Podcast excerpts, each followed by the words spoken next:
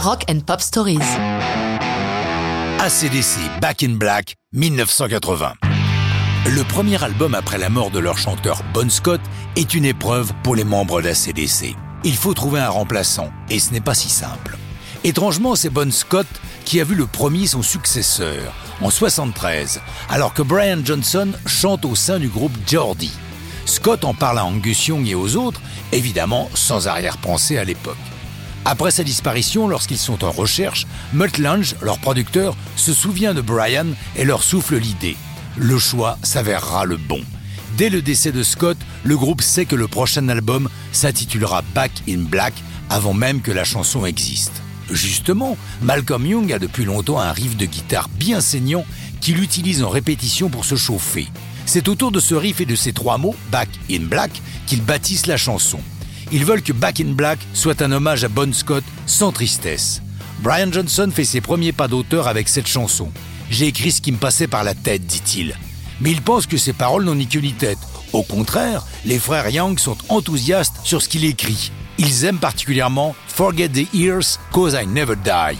Oubliez le corbillard, car je ne mourrai jamais. Qui symbolise l'éternité pour Bon Scott, puisque grâce à la musique, il ne mourra jamais. Pour le reste de l'album, le groupe a en réserve le carnet de Scott avec une quinzaine de textes achevés. Mais Angus refuse de les utiliser, arguant que ce carnet doit revenir à la famille du disparu, ce qui sera fait. Pour s'isoler du monde, ils partent enregistrer en avril et mai 80 au Compass Point Studio aux Bahamas. Avec Back in Black et l'album qui va porter le même nom, ACDC réussit ce qui est considéré par beaucoup comme le meilleur disque de hard rock de tous les temps. Le mixage pointilleux et précis de Matt Lange a lieu à New York, au studio Electric Ladyland. Ce qu'il fait est si brillant, le son est si parfait que par la suite beaucoup de studios l'utiliseront pour calibrer leur matériel. Quant au solo de guitare de Back in Black, il demeure aujourd'hui un exercice pour tout guitariste voulant tester sa virtuosité. À la sortie de Back in Black, le problème d'ACDC est de faire accepter Brian Johnson aux fans.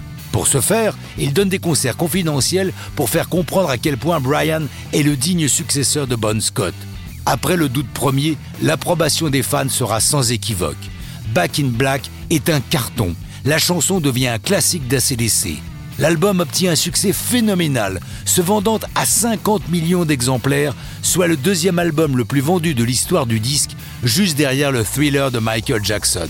ACDC va connaître de nombreux autres triomphes, mais aussi d'autres moments difficiles comme la disparition de Malcolm Young.